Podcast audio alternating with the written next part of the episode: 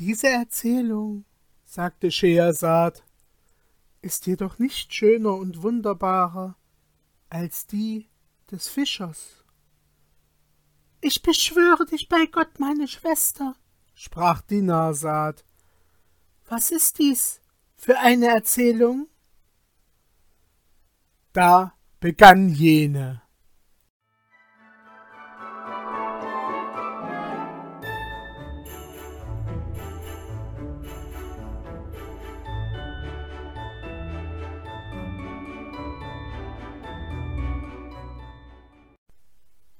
Geschichte des Fischers mit dem Geiste.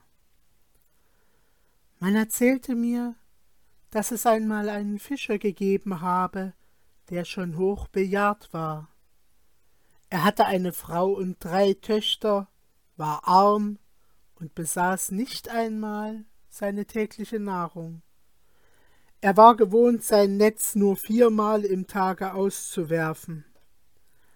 Einst ging er beim Mondesschein zum Dorfe hinaus an das Ufer des Stroms. Da legte er seinen Korb ab, schürzte sein Hemd auf, watete bis zur Mitte des Körpers ins Wasser, warf das Netz aus und wartete, bis es untersank.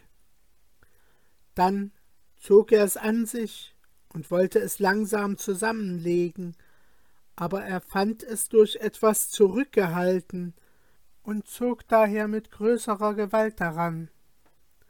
Da er es dennoch nicht von der Stelle brachte, so ging er ans Land, befestigte das Ende des Seils, an dem das Netz war, entkleidete sich, tauchte in der Nähe des Netzes unter und arbeitete sich so lange ab, bis er es endlich ans Ufer gezogen. Hier fand er einen toten Esel darin, der das Netz ganz zerrissen hatte. Als der Fischer dies sah, war er sehr betrübt und niedergeschlagen und sprach Es gibt nur Schutz und Kraft beim erhabenen Gott. Mit dem Lebensunterhalte geht es wunderbar zu.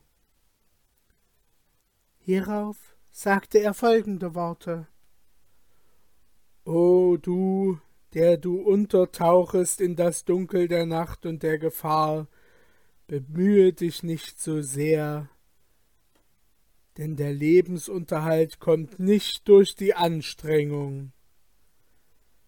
Siehst du das Meer mit dem Fischer, der darin steht, um seinen Lebensunterhalt zu suchen, während die Sterne der Nacht sich verbergen?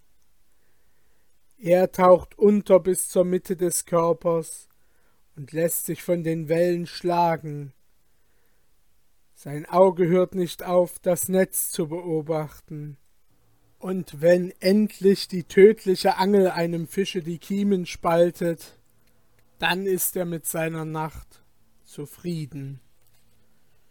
Den Fisch aber kauft ihm keiner ab, der die Macht im schönsten Wohlbehagen nicht in der Kälte zugebracht. Gelobt sei mein Herr, er gibt dem einen und versagt dem anderen. Der eine fängt Fische, der andere isst sie. Als der Fischer seine Verse vollendet und den Esel aus seinem Netze befreit hatte, setzte er sich auf die Erde und besserte jenes wieder aus. Als er damit fertig war, drückte er es tüchtig aus, ging wieder in das Wasser, rief den Namen Gottes an, warf es aus und wartete, bis es untertauchte. Jetzt zog er die Schnur langsam an sich, fand sie aber wieder anhängend, und zwar noch fester als zuvor. Er glaubte, es sei ein Fisch und freute sich darüber zog seine Kleider aus und tauchte unter, um es loszumachen. Langsam zog er es an Land und fand nun einen großen irdenen Topf voll Sand und Kot darin. Als er dies sah, weinte er und war sehr betrübt und sprach Dies ist ein wunderbarer Tag, ich gehöre Gott und vertraue auf ihn. Hierauf sagte er folgende Verse. O quälendes Schicksal, höre auf, glaubst du mich noch nicht gehörig verfolgt zu haben? Verschone mich doch aus Gnade. Ich ging aus, meinen Lebensunterhalt zu suchen, und jetzt weiß ich's. Er ist für mich dahin. Ich werde weder vom Glücke begünstigt, noch nützt mir meiner Hände Arbeit. Wie mancher Unwissende ist bei den Sternen, und mancher Gelehrte bleibt im Staube verborgen. Er warf dann den Topf weg, drückte das Wasser aus dem Netze, breitete es aus, bat Gott um Verzeihung, ging wieder ans Meer, warf dann das Netz zum dritten Male aus und wartete, bis es untertauchte. Jetzt zog er es wieder an sich und fand es voll Scherben, Steine, Knochen und anderen Unrat. Der Fischer weinte vor lauter Müdigkeit, Anstrengung und wegen seines Missgeschicks. Er gedachte auch seiner Frau und Kinder, die zu Hause ohne Nahrung waren, schlug sich ins Gesicht und sprach folgende Verse der Lebensunterhalt ist so, dass du ihn weder lösen noch aber binden kannst. Weder Bildung noch Kunst können dir ihn schaffen. Glück und Unterhalt sind nur Bestimmung, so herrscht Fruchtbarkeit in einem Lande und Mangel in einem andern. Die Wechsel des Schicksals erniedrigen jenen edlen Menschen, und erheben den, der keinen Wert hat. Hole mich daher heim, o Tod, denn das Leben ist abscheulich, wenn Falken erniedrigt und Enten erhöht werden. Es ist kein Wunder, wenn du einen tugendhaften arm siehst und einen lasterhaften mit reichen Gütern. Unser Lebensunterhalt ist uns vorausbestimmt, und im Schicksalsbuche sind wir wie Vögel, die bald hier, bald dort etwas aufzulesen finden. Ein Vogel umfliegt die Erde nach Osten und Westen, und ein anderer erhält das Wertvolle, ohne die Flügel zu bewegen. Der Fischer erhob dann sein Auge zum Himmel, die Morgenröte war schon angebrochen, und der Tag fing an zu leuchten. Da sprach er, O Gott, du weißt, dass ich mein Netz an einem Tage nur viermal auswerfe. Schon habe ich es dreimal getan. Mir bleibt also nur noch einmal es zu tun übrig. Tue mir ein Wunder, o Herr, wie du es Moses im Meere getan. Hierauf flickte er das Netz wieder, warf es ins Meer, wartete, bis es untersank und hängen blieb, um es dann an sich zu ziehen. Allein er konnte es nicht, denn es war ganz zerzaust und auf dem Grunde verwickelt. Es gibt keinen Schutz und keine Macht außer bei dem erhabenen Gott, rief er aus. Dann entkleidete er sich, tauchte unter und gab sich viele Mühe, es loszumachen. Als er damit an Land gegangen, fand er etwas Schweres darin, und als er es nach vieler Mühe entwirrte, fand er eine gefüllte messingene Flasche, oben mit Blei verschlossen und unseres Herrn Salomos Siegel darauf eingegraben. Als der Fischer dies sah, freute er sich und dachte, dies verkaufe ich dem Kupferschmied. Es ist gewiss zwei Malter Weizen wert. Er schüttelte nun die Flasche und bemerkte, dass sie mit etwas angefüllt war. Da dachte er, ich will doch einmal sehen, was in dieser Flasche ist. Ich will sie erst öffnen und dann verkaufen. Er zog ein Messer aus der Tasche, durchstach damit das Blei und arbeitete so lange, bis er die Flasche geöffnet. Hierauf nahm er sie, setzte sie an den Mund und schüttelte sie, aber es kam nichts heraus. Der Fischer war darüber sehr erstaunt, doch nach einer Weile stieg Rauch aus der Flasche empor, der sich über die Erde verbreitete und immer zunahm, bis er das ganze Meer bedeckte. Dann stieg er gegen die Wolken des Himmels. Der Fischer verwunderte sich, als er dies sah. Als dann aller Rauch aus der Flasche war, verdichtete und vereinigte er sich und war zu einem Geiste, dessen Füße auf der Erde waren und dessen Haupt bis in die Wolken ging. Er hatte einen Kopf wie ein Brunnenloch, Vorderzähne wie eiserne Hacken, einen Mund wie eine Höhle, Zähne wie Felsensteine, Nasenlöcher wie Trompeten, Omen wie Tartschen, einen Schlund wie eine Gasse, Augen wie Laternen mit einem Worte, er war abscheulich hässlich. Friede sei mit uns. Als der Fischer ihn sah, zitterte er im ganzen Körper, seine Zähne klapperten und sein Hals wurde trocken. Da, sagte der Geist, O Salomo, Prophet Gottes, Verzeihe, verzeihe, ich will dir nie mehr ungehorsam sein und deinen Befehlen nimmer zuwiderhandeln.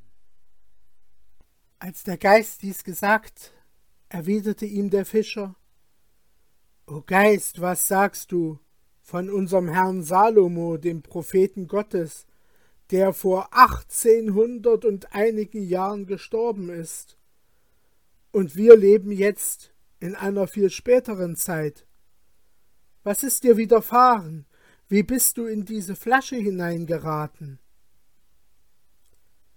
Als der Geist dies hörte, sagte er Vernimm eine gute Nachricht. Da dachte der Fischer bei sich O Tag der Glückseligkeit. Der Geist aber fuhr fort ich bringe dir die Nachricht, dass du sogleich umgebracht werden sollst.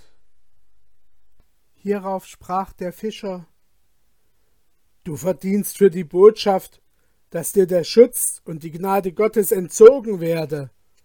Warum willst du mich umbringen, da ich dich doch befreit, aus der Tiefe des Meeres herausgezogen und auf die Erde versetzt habe? Der Geist aber antwortete Bitte dir etwas aus von mir. Der Fischer sagte freudig Was sollte ich mir von dir ausbitten? Und der Geist antwortete Bitte dir eine Todesart aus, an der du sterben willst, damit ich dich nach deiner Wahl töte. Was habe ich verbrochen? wiederholte der Fischer. Ist das mein Lohn, dass ich dich befreit habe? Darauf sprach der Geist Höre meine Geschichte. So erzähle, erwiderte der Fischer. Doch mach's kurz, denn ich gehöre zu den Heiligen. Und der Geist sprach Wisse, ich gehöre zu den widerspenstigen und abtrünnigen Geistern. Ich war mit dem Geiste Sacher Salomo, dem Propheten Gottes, ungehorsam. Er sandte mir Asas, Sohn des Berachia, welcher gegen meinen Willen zu mir kam und das Urteil über mich aussprach und vollzog. Er fesselte mich auf eine demütigende Weise mit Gewalt und brachte mich zu Salomo, dem Propheten Gottes. Als dieser mich sah, nahm er zu Gott seine Zuflucht, sich vor mir und meiner Gestalt fürchtend. Er sagte mir, ich solle ihm gehorsam werden, aber als ich mich dessen weigerte, ließ er diese messingene Flasche bringen, sperrte mich hinein, schloss sie mit Blei, drückte den Namen des erhabenen Gottes darauf und befahl dann einem Geiste, mich wegzutragen und in die Mitte des Meeres zu versenken. Nachdem ich 200 Jahre darin geblieben war, beschloss ich, den reich zu machen, der in den ersten 200 Jahren mich befreien würde. Die 200 Jahre verflossen aber, ohne dass mich jemand befreite.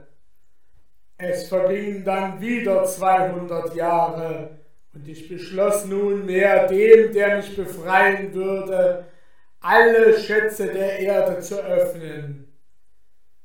Es vergingen aber 400 Jahre und niemand befreite mich.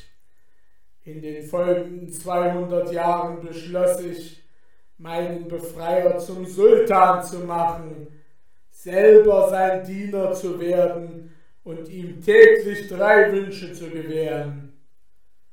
Aber auch in diesen 200 Jahren befreite mich niemand.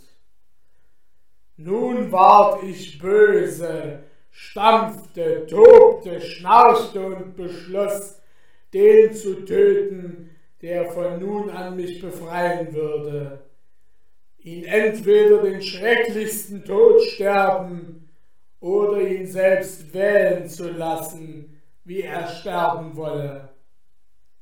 Kurz nach diesem Beschlusse kamst du, mich zu befreien. Sage mir jetzt also, auf welche Weise ich dich umbringen soll.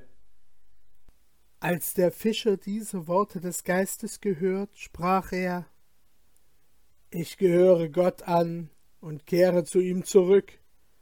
Musste ich gerade in diesen unglücklichen Jahren dich befreien, so ist mein Schicksal verflucht, doch verzeihe mir. Gott wird auch dir verzeihen, töte mich nicht, sonst wird Gott jemandem die Kraft verleihen, auch dich zu töten. Es hilft alles nichts erwiderte hierauf der Geist. Sage mir nur, wie du sterben willst. Als der Fischer sah, dass er wirklich umgebracht werden sollte, war er sehr betrübt und rief weinend aus O meine Kinder, Gott lasse mir nicht das Herz weich um euch werden.